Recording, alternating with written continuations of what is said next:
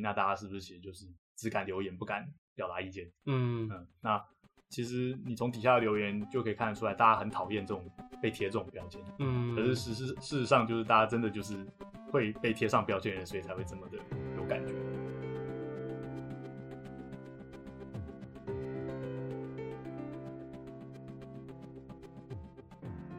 Hello，大家好，欢迎来到迷茫青年的密室逃脱。今天我们要来开始一个新系列，还没有想好名字，就先叫做“迷茫青年观点”好了。会来讨论一些现在发生的事情，并且提出我们的观点。今天呢，我们要来蹭一下 热度，讨论一下清华大学学生会会长的致辞啊。虽然这一集播出的时候可能没有那么火热了啦，而且我们来会来延伸一下，我们从清华大学内部，以我们学生自己来看现在清华大学学生的学生自治现况。那今天邀请到的来宾呢，担任了两年清华大学学生会议员，同时现在呢担任校务会议的学生代表。欢迎阔光，Hello，嗨嗨，我是阔光。耶，阔光阔光，嗨呃嗨，你在学生会这么久了，我可以先请问你，为什么你当了两年议员，第三年不想继续当议员啊？因为我要毕业啦，哦，一个单纯的理由。呃，那你现在这样还算在学生会内部吗？嗯，所谓的学生代表跟学生议员，那不一样的地方在于说，学生代表的职责其实只有开会而已。那当然，以我们学校的惯例，通常学生代表都是由学生会或者学生议会的成员去担任这样。那学生代表通常就是由这个校务联席委员会这个委员会来统筹分配这个各个就是校内会议的一些学生代表这样。基本上他是不限于说你一定要是学生会的现任成员，你可以是前任的，或者说你甚至不用是干部或者选过议员都没关系。但就是说，可能要表达一下你对于公共议题的参与度啊什么的。就是过往一个例子，就是有些同学他是为了某一个案子或某一件事情而想要当某一个会议的一个代表这样。那刚刚你有提到说，这个联席委员会我会遴选出学生代表，那这个学生代表主要职责就真的只是开会吗？开会都在做些什么啊？开会基本上就是，嗯，因为我们知道，就是根据大学法还有清大的组织章程，其实我们有要求说，所有校内的会议，几乎大部分校内会议都要有这个学生代表，这样就是必须要有啦。所以就是说，一定会要有学生参与校内的呃事情决策，这样它的用意是这样，它也就是大学法赋予我们的一个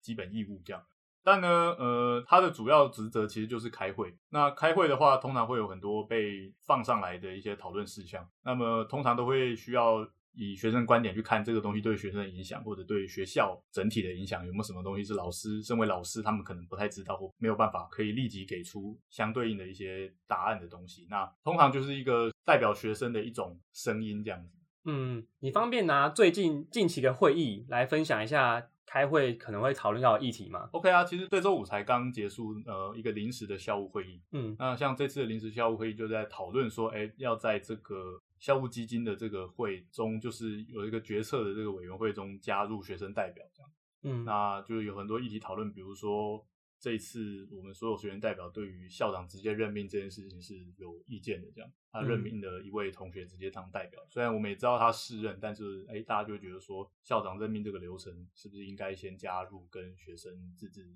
团体的一个讨论，然后由我们提名以后由校长任命的这种感觉。嗯是，所以这样就这就会是一个、呃、一种议案，然后就是我们这样去表达学生对这件事情的看法。嗯，像老师们就对这个没有什么太大的意见，他觉得哦，fine，这就是一个形式而已。嗯，对，等于说这个会议通常有三方，就是可能学学校有行政端，啊还有嗯老师，还有学生们对，这样的。那大部分会拿到这个会议里的议程，都会有冲突吗？还是其实大家都会很和平的讨论完？其实一般来说会有正式派学生代表的大会，比较大的会议，其实都不是第一个讨论这件事情的会议，至少以嗯清大来说是如此。比如说教务处有一个决定，或者总务处有一个决定，他们要做什么工程，或者他们要改什么东西，他们有可能不会，就是你在校务会议或教务会议听到的时候，都已经是最后的一个版本。嗯那其实这个东西难做就难做在，其实到最后通常都不会有反对的声音，除了学生外，学生一直要到最后几个会以后才发现哦有这回事，所以其实这在学生自治上面都会很仰赖一些议员啊或者同学他们的敏感度，然后提早的在这件事情还在规划的时候就要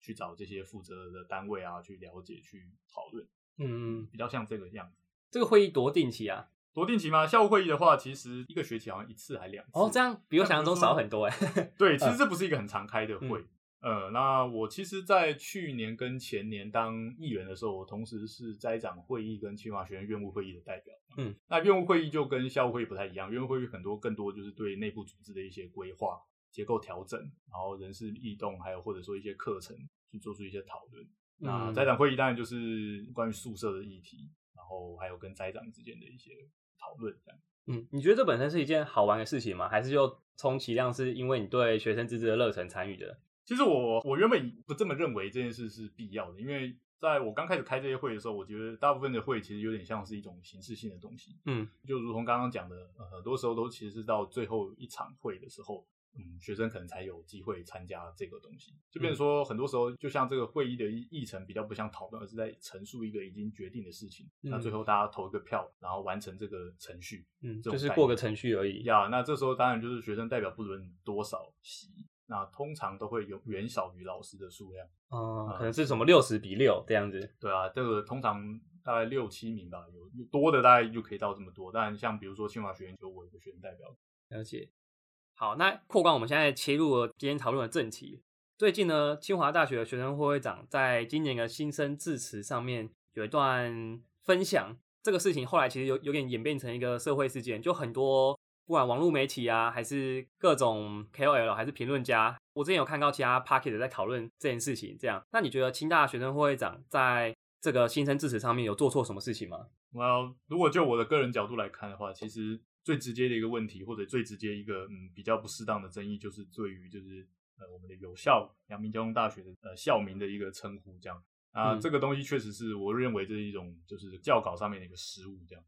但是如果你就撇开这一点的话，其余的部分，包括我们回到它的本身所讲述的内容，以及它背后想要表达的意义，它并没有什么东西是完全是错误的。嗯，其实有些东西还蛮主观的。假如说有些人会觉得他过度自信，假如说是全台湾最正的会长，或者说是有人会觉得，哎，他好像有点物化女性。我自己觉得这有点主观，因为这个分享是直接面对新生嘛，是其实不是是那么完全的面对所有社会大众的感觉。所以在这个脉络下，他可能有点想要开一点小玩笑。那当然，这个效果本身可能也会有反效果，那就是是个人操作的关系了。嗯确实，因为其实这篇文，嗯，我自己看完以后，我本身就认为这一定会有争议。虽然现在演变的情况跟我当初预想的不太一样，但是还是可以认真看完他的文，其实还可以看出他想表达的一些观念跟想法，其实会主要在放在自我探索。那如果就是退一万步来看，其实他会比较像是说，嘿，像我一样，人生好像遇到了很多事情，嗯然后也没有这么的典型的一个大学生，我一样可以保有自信。那他可能想要鼓励新生说，哎，那我既然都可以，那你们也可以。既然他的论点跟他想要表达的方向是这样，他自然就会在呃这个文章里面去加入很多对自己的一些自信或者炫耀自己做过的事。如果大家会看是这么认为的话，但当然了，就是这个问题会比较适合的讨论，会比较像是说，我们到底适不适合在一个对新生的一个学生会长致辞上面去用这样子的方式呈现。嗯呃，不过我觉得今年嗯会有这么多讨论，一方面大概也就是因为这篇文就是直接被打在这个公开的学生会的粉砖上，嗯然后也有留一些呃录音档跟录音档这样。嗯，因为其实以前的学生会会长的这种新生致辞，应该是不会这么被受到大家关注。应该说，大部分的受众应该理当还是大一新生啦，因为嗯以前在实体的情况下没有疫情的影响，嗯那学生会长就只是新生领航营中的一个环节，嗯支持这样。刚刚有提到一点是，他在这个分享全文提到我们隔壁的有效阳明交通大学。呃，我自己觉得这其实有有个脉络，因为清华跟交通两校，就就算在交通跟阳明并校以前，我们其实有一个很长一段的亦有亦敌的渊源，是因为梅竹赛已经延续超过四十年了嘛。之前甚至有过交通大学的学生在梅竹赛期间泼氨水啊，还是什么，或是新大的学生去那边做什么。就是怪怪的事情，就其实两校一直偶尔会有一点竞争这种竞争关系，对对对对所以呃，在新生的一开始提一下有效，就稍微有点戏谑。我觉得这个脉络是有一点可以被理解的，可是这个名称的称呼，还有它的前后文，就其实是很容易被误会。嗯当然啦，因为最近其实，在阳明跟交通合校之后的风波，其实在刚好在这几周也是闹得非常的大。所以有嗯点戳中大家敏感的神经。嗯，那我们来稍微探讨一下，大家为什么会觉得生气？好了，我觉得这可以从两个面向来看，一个是清大自己的学生来看这件事情，另一个是是外校或者说社会人士们，就是因为这件事情会被炒得那么火热，就主要其实是很多社会人士也加进来评论，在讨论这件事情嘛。有一个点是，他们觉得学生会会长原本是出自于南大校区，那后来是因为新竹教育大学跟清华大学并校，就是我们现在说的南大校区啊，这样新竹教育大学就是我们现在说的南大校区。那有些人觉得他这样没有清大的正统性，那你对这件事情有什么看法吗？其实我觉得这个，其实呢，在呃学生会后续做的统计里面啊，在底下那一千多则留言里面，只有百分之七十六的留言啊是只有在 take 别人，并没有做任何有效的评论。所以呢，也就是说，其实百分之七十六的人都吃瓜群众吃瓜群众。嗯对，那这其实是这几年一个蛮大的风气吧，就是讨论啊，其实没有什么人要看，但反倒是吃瓜的部分，大家只想看所谓血流成河这样。呃，我想在这一篇文里面，大家会这么生气，一个蛮大的主因就是他的身份，嗯。嗯，跟大家所传统认为的优秀，一个良好的大学生，一个优秀的大学生，一个值得自信跟值得自我感觉良好的大学生是不一样，而偏偏他这篇文又让大家觉得他在炫耀。嗯。那其实我们都知道，在清大自己合校以后，对于两个校区之间的矛盾，也只是从台面上变成台面下。嗯那很多时候，其实这些问题都并没有实质上的解决。嗯那这种时候，就是身为一个理工的人，我们大概可以知道大家会怎么看这件事，就是很多偏激的言论，比如说觉得文组没有资格讲这些，嗯呃，文组不应该就是代表清大，呃然后或者说呃一些更有趣的，就是说，哎，大家觉得这个投票率实在是太低了，哦，你并不是清大的人，那你不可以代表清大来讲这个东西。嗯，像这个科系歧视啊，其实在合校前，或者是说在呃有合校的声音出来之前呢，就吵得蛮凶的。就是可能清华大学山脚下的理工科系会歧视清华大学山上的人文社会、人文社会还有之类的包括科管院，对对呃，只是合校后，他们又多一个可以再更比较的对象了。那我就是我自己觉得这件事情本身并不是那么合理，感觉有点像是找一个共同的敌人来来攻击而已。其实我反倒会比较认为这是，嗯，好了，我们现在主大家会说会常做这件事，其实应该是以理工科系的同学为主，嗯，会有一种嗯，会有带有这样子的看法。那其实就是我想各位大家在台湾念过书的人，应该都可以蛮能知道，就是很多时候我们重理轻文的状态还是蛮直接的啦。嗯，那这种东西当然你可以说就是跟之后出社会的薪水啊什么东西有相关，嗯呃，但其实，在高等教育中，嗯，这一块也是蛮值得提的。就是以学校治校来说，其实很多时候，包括像人社院啊、南大的经费，其实本来就相对于理工较少。那我们也是一个理工人数比较多的一个大学。呃那同学们其实我我不知道有没有就是在是理工的同学啦，就是其实回想大学的话，大家都蛮辛苦的，而且蛮多时候其实不知道自己要干嘛。嗯嗯，而且是一个压力蛮大的大学生活。就其实我知道各位，就或者说不论是我，或者说很多听众，那只要是理工的人，通常读到大三啊、大四，有时候都会很迷惘。那这种迷惘，有的时候是不知道自己要干嘛了，也不知道自己到底有没有用。呃，那但这个时候呢，有时候大家会很直接的去想要利用建构一条歧视链，嗯那去比较嗯去安抚心中的迷惘这种感觉，或者说就是利用，这是一个有点像是呃，应该本质上来说，就是当我们理工的同学在歧视文组，觉得人家比较笨的时候，某种程度也是一种自信的表现，认为自己比嗯别人聪明。这种当然就是跟迷惘，我觉我认为是一体两面，就是因为迷惘所导致的一种盲目的自信，必须要去攻击某些人，去让自己觉得自己是有用的人，或者自己做的事是有意义的。嗯，哎，你说是自信，其实我某种程度上觉得是一种自卑，就是好像嗯这就要去做一些更外形的表现，出自己好像比较优越这样。是，嗯其实我们从学生会长讲这篇文提到很多重点，包括像嗯长相、大学生活、嗯成绩，嗯然后或者说他在大学做的这些事情跟尝试，嗯我们都可以看出来他是一个非常不典型的一个大学生。嗯那其实你可以说他可能某种程度上有很多勇气去做一些别人不敢在体制内做的事。是，那其实就像刚刚您讲的这个自卑，其实很多时候我想我们都会因为自己在体制内，然后呃我们很想改变，但我们却没有那个勇气。但当嗯你看到别人改变的时候，你又有一种不甘心的感觉。嗯，所以会有的时候大家总是要说服一下自己比较有用这样。嗯，而且其实就我自己观察，这种情况还蛮严重的。嗯是，那还有另一个点是，大家会质疑说投票率过低，因为这次的投票率好像只有二点八二趴。呀呀，呃，确实，很多人就觉得，哎、这这么没有正当性，而且还有重选过一次。是是，嗯其实也不是重选，就是呃反对票比同意票多，嗯，所以那当然因为只有一位候选人，所以嗯他当然落选。那落选以后重选，我们必须办重新选，嗯啊，所以这个这位现现任的这位选院会长是在第二次选举的时候呃选上这样。那你觉得投票率过低有没有反映出什么校园之中的问题啊？其实我们可以看得到，大家其实对于整体校园公共事务，其实我不会把它称为政治，我们会认为说，在大学这个环境，这是一种参与公共事务的决策。嗯，那大家对于参与公共事务的决策的呃热度跟认为这件事情是该做的，常就觉得与自己无关这样。嗯，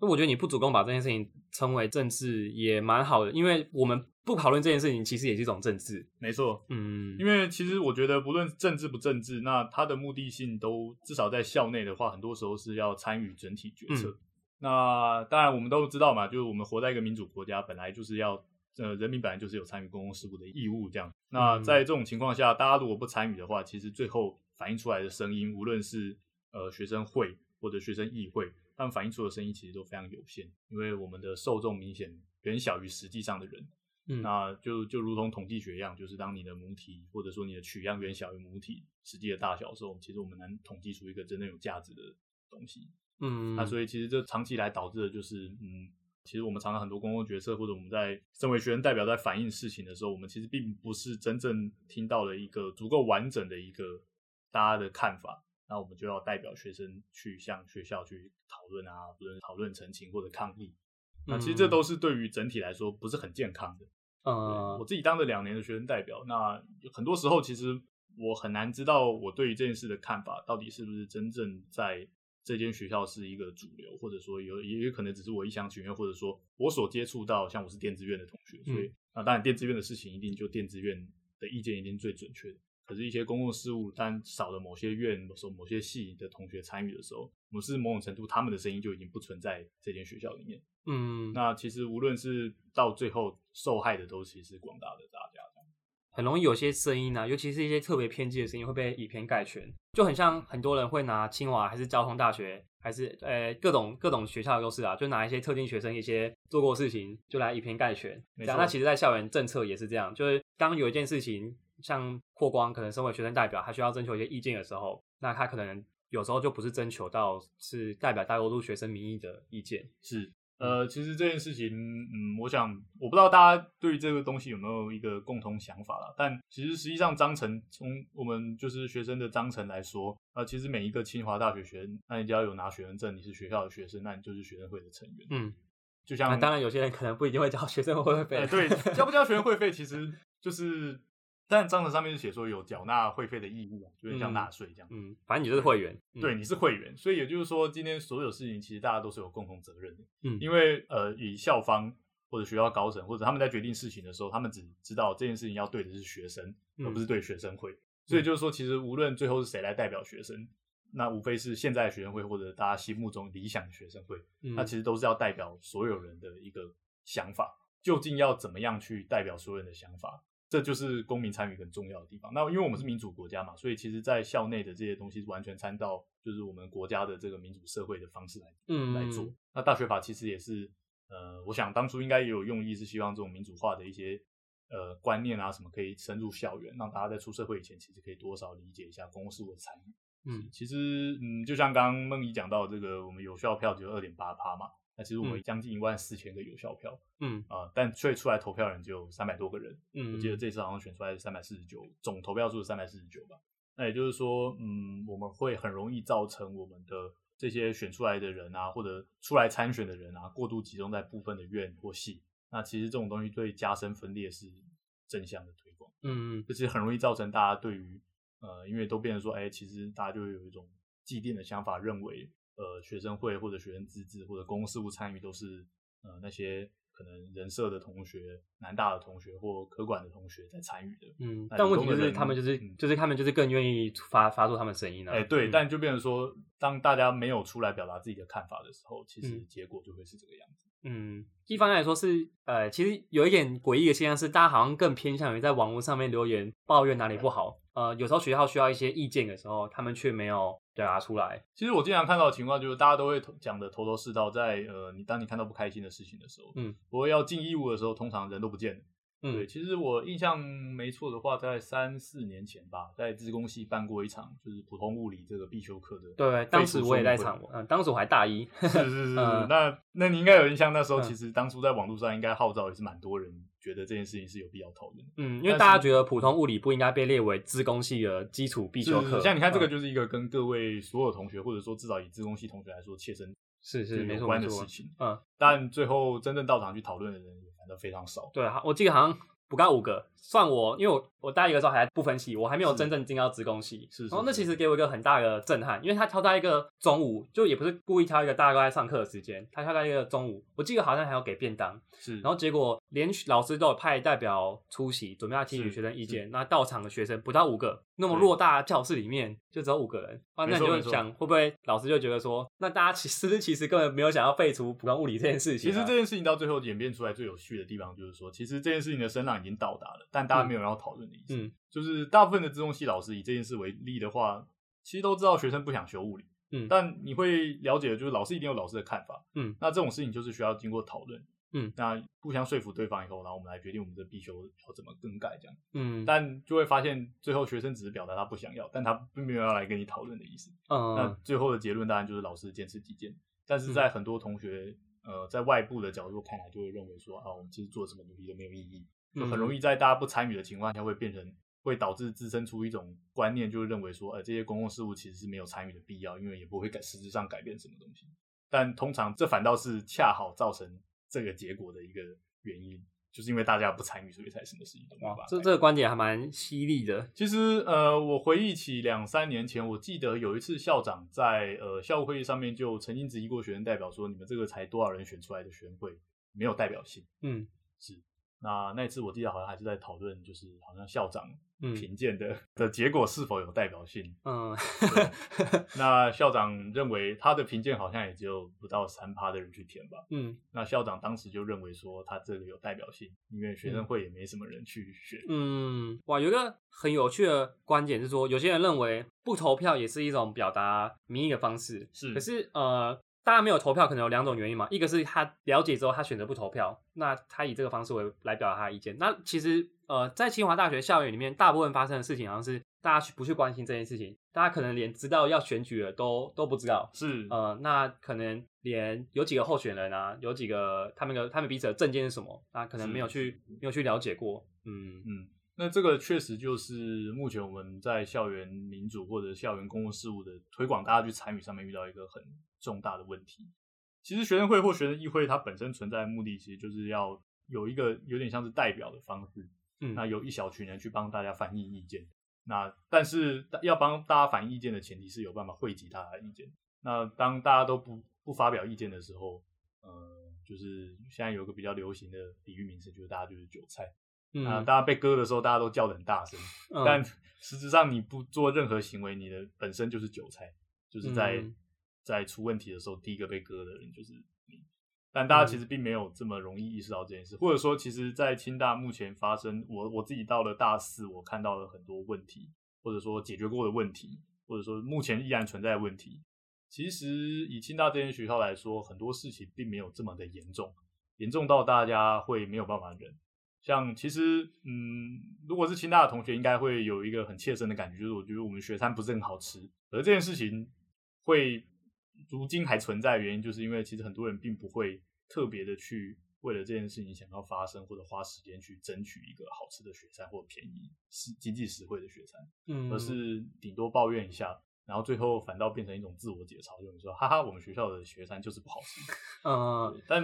嗯，我们常常会用一个很形象的比喻啊。如果今天比如说总务长那时候，嗯，比试多，因为这招标没有上嘛，那时候很多同学其实有在二手大拍卖啊，或者是大拍卖还是黑市场，嗯，嗯，像这样的 Facebook 社团去号召大家说啊，我们应该要让学生联署啊什么说什么啊，就这个应该要留下来。嗯，但其实很多时候这些事情，大家就是不断的 take 别人，嗯然后又会看到一个很熟悉的景象，就是可能百分之七十六的留言都是在 take 别人。对，就像这次的嗯一样，其实并没有人真正对此做出什么行为。那很多时候，这样这样子的呃流程或 routine，我们就会发现，其实大家只是把事情让大家都知道，那让嗯大家都知道以后，好像起了一个争议，好像有一点声量，嗯可是却没有人要出来做最后的一个呃代表，或者说没有人要说哦，我们今天就是要我们要我们的行动来抗议，这样。嗯，因为缺乏那个行动，很容易那个声量一下就掉下去了。对啊，大家可像是其实我们举个例嘛，如果以比斯多那件事情的话，这个早餐店就没有标上大家喜欢吃的早餐店，觉得便宜是为早餐店没有办法继续在校园内为大家服务。嗯，如果大家会愿意联署，或者说愿意自发性的在嗯小吃部静坐，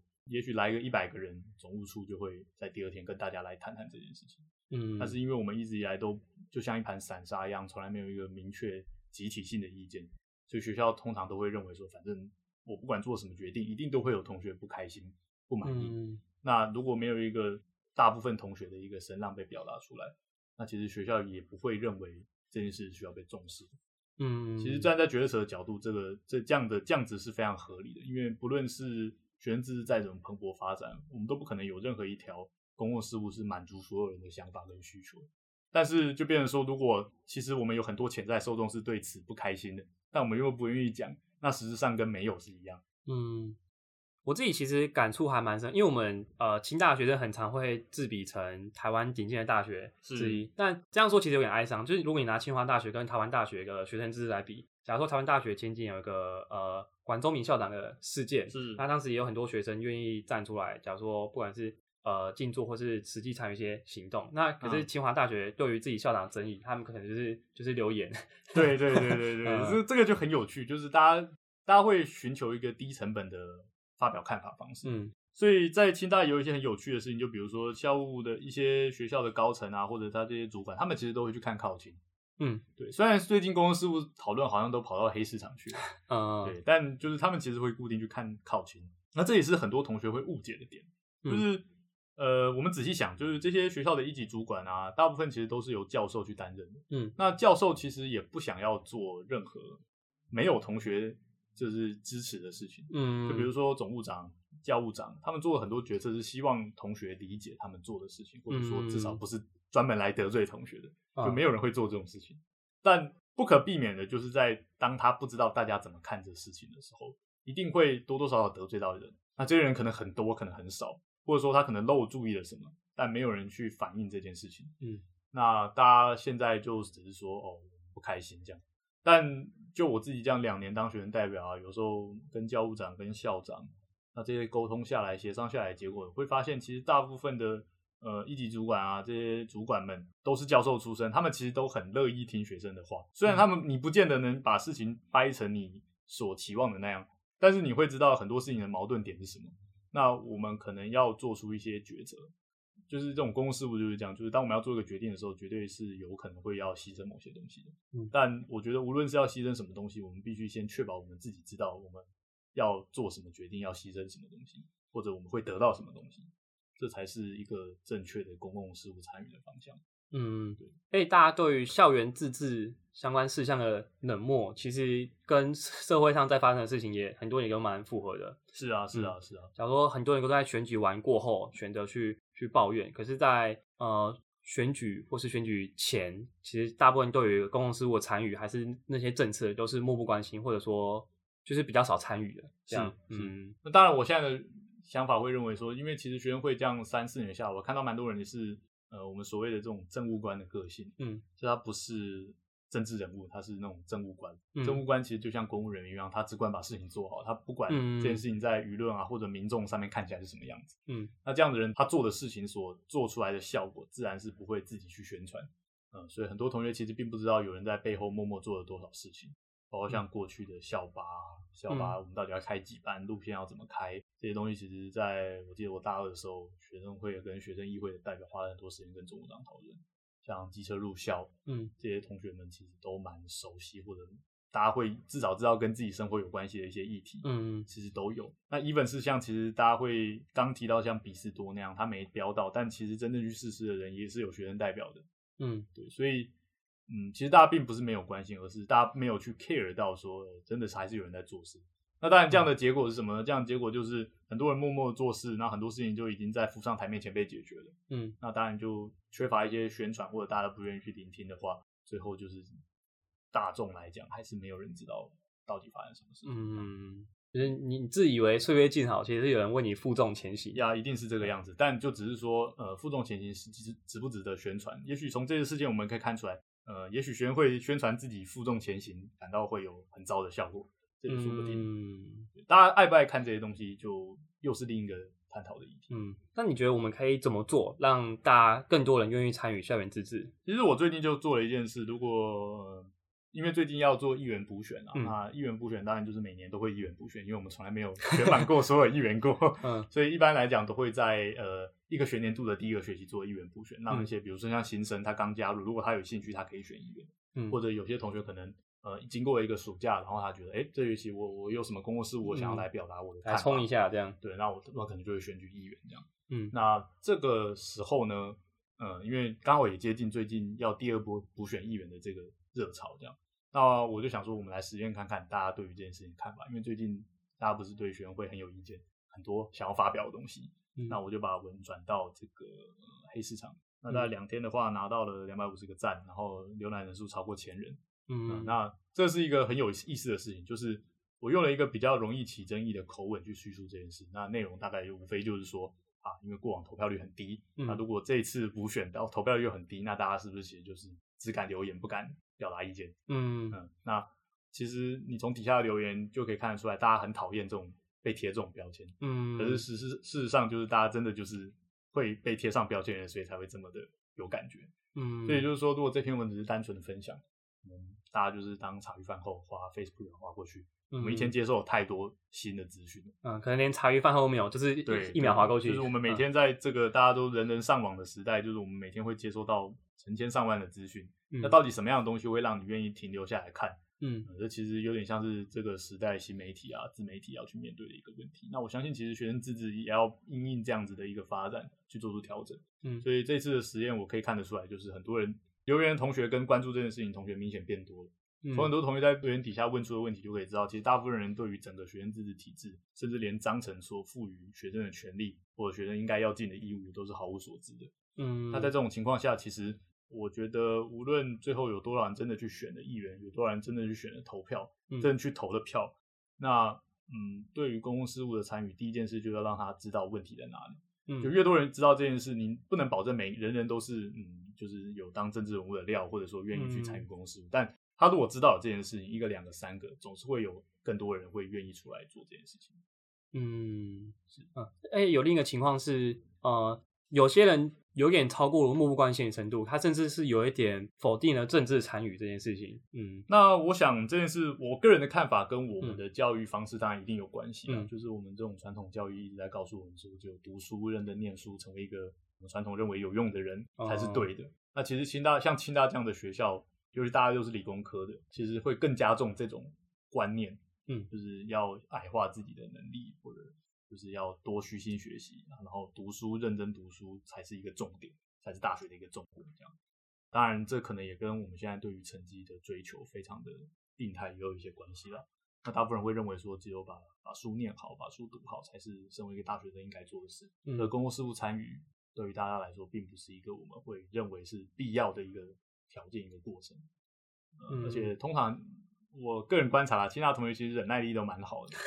就是嗯除非真的把你家断水断电，不然我看嗯大部分同学其实都可以一笑置之啊。嗯，就喂给你难吃的东西，喂给你不符合卫生标准的东西，其实大家都还是嗯可以接受，都都可以撑过连续一两个礼拜熬夜念期中考。对对对，其实大家的忍耐力跟就是你可能可以把它解释为奴性吧，都蛮嗯强的，这件事情好又不好。好又不好。嗯对，那也许出社会大家就是一个很抗压性很高的人，但相反，就是当遇到这些问题的时候，我们可能要到最后一刻，或者到了真的出大问题的时候，我们才嗯会认为是我们应该讲什么话的时候。可是通常到这个时候都太晚了。嗯，对，嗯，我觉得清华大学的学生们参与校园自治的参与率过低这件事情，其实也反映了一个小小的矛盾，就是像假如说大家可能这次会质疑说，哎，学生会会长他不是没没有清大 正统血统，他好像是南大还是什么，就是这其实隐含的就是觉得学历至上嘛，就是你没有你就是要考到那个分数才可以到那个地位，你才可以宣称自己怎么样怎么样。可是当你学历很高很高的时候，其实就只代表学历，因为像是校园自治参与嗯这种事情，还是愿意投入政治，勇敢去承担一些责任，这些其实都跟学历没有什么太大直接关系。是，嗯其实我自己看会觉得，这还是体制给我们压迫所造成的一个结果。这样，嗯就当我们在体制内又无法改变的时候，其实我们反倒会把呃我们的枪啊炮啊，我们会就转而去歧视或者攻击那些勇敢去跨出这个体制的人。嗯就我们活在里面，那我们活得很痛苦，也许，嗯但我们不会想的是我们要去改变这个东西，而是把刀子对着、呃已经已经做出改变的人。那其实你看，像我们从他的致辞啊，他讲了很多，他真的是在告诉大家一个非典型的故事。而嗯这其实最讽刺的地方，这恰恰于是这件事就是清大未来二十年治校的方向。我们强调多元化，我们每一个院都有学士班，会希望百分之三十的学生，嗯，这是校务长给出的数据啦。他会希望未来百分之三十的学生都是从学士班毕业，嗯，那都拥有双专长，那嗯。不是一个单一主科念到毕业的学生，嗯。所以在未来的高教方向，我们清华大学选择的是就是多元教育的这一块，嗯，我甚至要有对教育方案实验教育方案，包括。像已经有四五年以上历史的这个特殊选材的这个计划，嗯，但就我们的学生其实从这样的表现还是看得出来，大家并没有办法接受一个非典型的人出现在你的前面。嗯，我们既会抱怨说，哎、好像这个考试至上啊，对大家很不健康啊，压力很大、啊。是可是我们心里又看不惯说那些学历没有到我们我们心目中标准的人。没错，那我们一方面认为多元发展啊、多元教育是一个重要的方向，但我们自己其实在内心上面却没有办法认同这样的出来的人。这而且很多时候这种东西会变成一种对于某些群体的一种呃一种厌恶的投射。嗯那像是比如说，嗯，很多同学可能当然遇过一些比较糟糕的同学，那他可能来自一些蛮大的系，那但你就会下意识的把这些矛盾，就是认为说啊，只要是那个系来的同学都一样糟糕。嗯，你就把个体投射到那个群体上面。对，从个体投射到群体，其实会反倒对于群体的剩下人来说是一种是另一种压迫。嗯，因为像前几个月也炒得很热的，就是人社院的艾丽莎莎，是所以大家会把这个人，然后好像当做清大人设的一个代称，然后去鄙视清大人设还是什么的。对，但是其实你换一个角度出来，嗯就大家在投射这件事情的时候，反过来也投射，比如说清大理工毕业的同学应该要有什么水准，不应该要有什么水准。嗯对，所以其实这是一个双向的东西。就无论你就比如说，你会认为自己应该有更高水准，而认为别人没有达到就是低水准，嗯那本身其实是一样的意思。嗯，对，这是我觉得大家去适合去反思的一个东西，就是我们在大学生活中，除了把书念好以外，那如何让大家自己过剩剩余的时间跟剩余的生活过得开心一点，嗯，其实也是蛮重要的。像我自己在开，呃，我自己当这个就是家长会议的代表，这样一年下来，我自己处理过，我觉得最有趣的事情，其实就是实在宿费的涨幅这件事情。嗯大家跟各位稍微聊一下这件事呢，其实就是实在跟人灾两间规格长一样的宿舍，在两年的时间内相继做了一个内部装潢的升级改造。嗯，那结果最后呢，因为各种原因跑出来，呃，还有试算的标准关系，所以最后在改造后征收的宿费两个宿舍是不一样多的。那就可以大家理解为原本价钱一样的宿舍，在改造后价钱不一样。那他们改造的内容是完全一致的，几乎完全一致。嗯对，那这个其实就是一个很明显的学生自治参与率过低的问题。大家是真的到哦，我要每个每个学期多缴一两千块的时候，才突然发现事情不太对劲了。但其实呃，我们可以回顾到在过去，在栽长，在呃整个东西，甚至在招标以前啊，建筑师来画图或者这些前置作业的时候，其实大家就并不 care 这件事情，嗯大家也没有去关心说哦，未来宿舍要改造，那会是什么样子？那我大概会有什么样的东西？啊那时候我自己在最早在人在这个宿舍在改造的时候，我们就有去看它的预算，去看它的设计图。嗯呃，那今年在招标的时候，那反倒是住在实在的同学其实并不怎么 care 这件事情。嗯，那这种政治参与率，或者你说公共事务参与率这么低，就是大家会说这件事情到底要跟我多有关系，我才愿意参与。那我想宿舍应该跟各位最有关系吧？你只要是嗯住宿生，你对对对在大学生活可能有非常大一个时间是活在宿舍里面的，尤其现在疫情又这么严重。那 even 是这样子的情况，大家都对于这件事情漠不关心，导致到最后改造都已经结束了，招标都已经做完了，都验收完成了，嗯大家才发现，哎，事情好像不太对。那当然这件事中间有一些像施工标准啊、施工没有做好的部分，呃，这个当然是另一个检讨问题，但最主要的还是在于说，一个大家在一开始并没有去公共参与到的一个问题，就是说，在二零二零年做这个改造的时候，其实因为疫情，所以导致的原物料价格上涨，嗯导致了它的成本比去年来说要贵很多。这件事其实，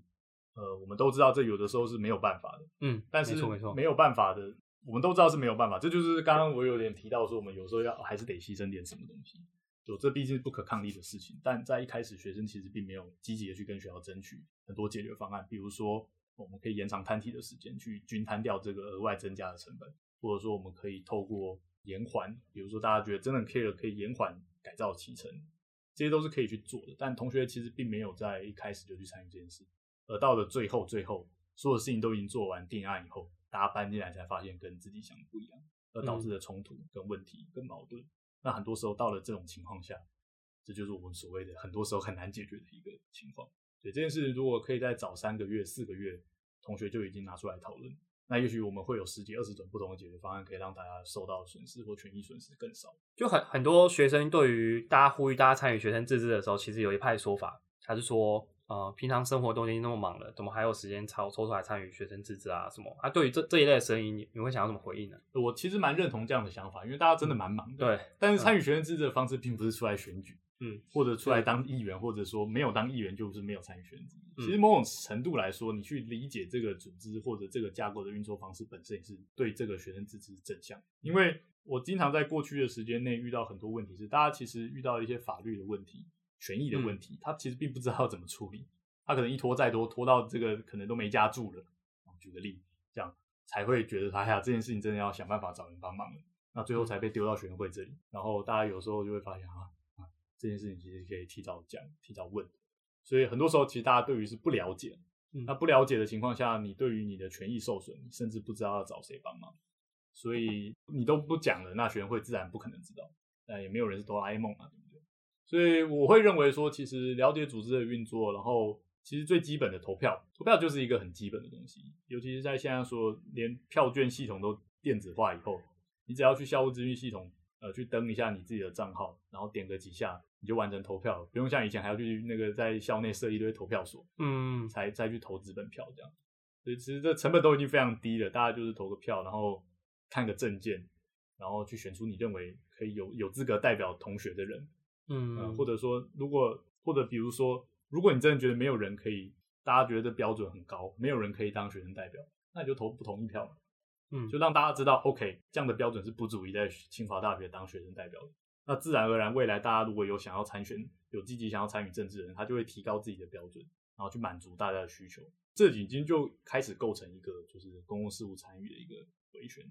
嗯，如果你真的不同意，那你投下不同意票，对，其实会比你不去投票这件事情还有效果。还有效果，就是我们如果不满意，我们就要表达我们的看法。嗯那我们满意，我们当然要表达我们的看法；那我们不满意，我们也应当要表达我们的看法。嗯，这会对整体校园的自治或者公整体公共事务的推行啊，或者大家对于这些每天发生的新的事情的接受程度，都会有很大的帮助。对，而且像你刚刚提的，就是参与学生自治不一定代表你一定要投身进入选举之中，没错，有时候甚至只是写一封信到一个相关单位有时候甚至只是跟一个人、跟一个学校的长官，呃，可能在路上遇到，跟他说几句话，表达你的意见，就是其实有时候程度很低，你也可以做出一些改变。因为其实我们都知道，很多人很多时候很多事情是非常复杂的，嗯并不是每一件事情都需要由民意代表来处理嘛。对其实学生自治团体就是有点像民意代表这样，嗯很多事情其实有点专业的。像比如说，呃，在一个系里面，这个必修课啊、选修课要怎么去制定，嗯那怎么样去修正，这些可能都是当系的同学才会有看法。那嗯如果同学知道学生会，哎，有学生会，有学生自治组织啊，有办法去参与这些东西，他可以把他意见表达上来。他可能就只是跟着一些学生代表去跟教务长或者系主任去讨论一次，表达自己的看法，就结束了。嗯，但是这样的话总比嗯，可能也也许学生代表看到网络上起争议了，或者系上主任发现网络上起争议了，嗯但又没有人可以跟他好好讲清楚，为什么同学会不开心？嗯对，这这都是会对大家有帮助的，而且、呃很多时候其实你所做的努力或者你所表达的意见是帮助未来你的学弟妹或者未来多年的情大。嗯，对，那当然我有的时候发现大家对这件事很冷感啊，就觉得说，发现我都已经过很差了，我还要花时间让未来人过更好。嗯 嗯，好了，那今天呢，非常非常感谢扩光呢，两届的学生会议员，还有现任的校务会议学生代表来参与今天的分享，给了我们很多非常非常犀利的观点，还有提供了我们一些对于如何让校园还有校园学生自治变得更好的一些想法。我们感谢扩光，耶、谢谢。